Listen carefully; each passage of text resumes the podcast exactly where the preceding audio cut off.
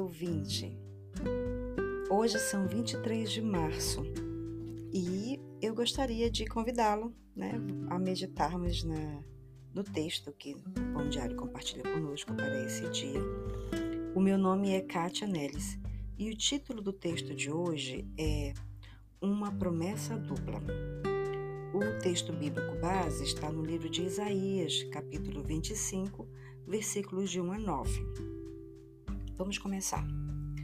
Ruth não consegue comer, beber ou mesmo engolir direito desde que teve câncer anos atrás. Ela também perdeu muito da sua força física e inúmeros tratamentos e cirurgias a deixaram uma sombra do que costumava ser. Ainda assim, ela é capaz de louvar a Deus. Sua fé permanece forte e a sua alegria é contagiante. Ruth confia diariamente em Deus e se firma na esperança de que um dia se recuperará plenamente. Ela ora pela cura e está confiante que Deus a responderá, cedo ou tarde. Que maravilha! Ruth explicou que a certeza de que Deus não apenas cumprirá suas promessas em seu tempo, como também a sustentará até que isso aconteça. É o que mantém a sua fé forte.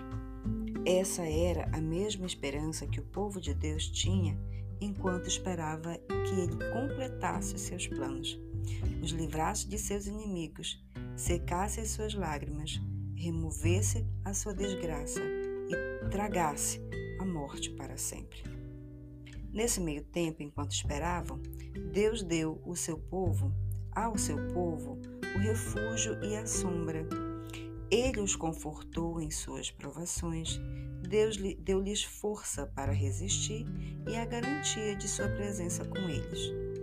Essa é a dupla promessa que temos: a esperança da libertação futura, mas a provisão do seu conforto, força e abrigo ao ao longo da nossa vida. O Senhor nos traz muitas promessas e com Ele nós estamos seguros. Vamos orar? Obrigado, obrigada, Senhor, por teu maravilhoso presente de esperança que o Senhor prometeu nos salvar, me salvar e andar comigo, andar conosco todos os dias da minha vida, das nossas vidas, Senhor. Nos ajuda, ó Deus, a confiar na tua fidelidade e que essa confiança dissipe todo o medo das incertezas e inconstâncias, porque o Senhor, o Senhor mesmo é a nossa certeza e a nossa confiança. Pai, nós oramos assim, no nome santo de Jesus e com perdão dos nossos pecados também, através dele. Amém.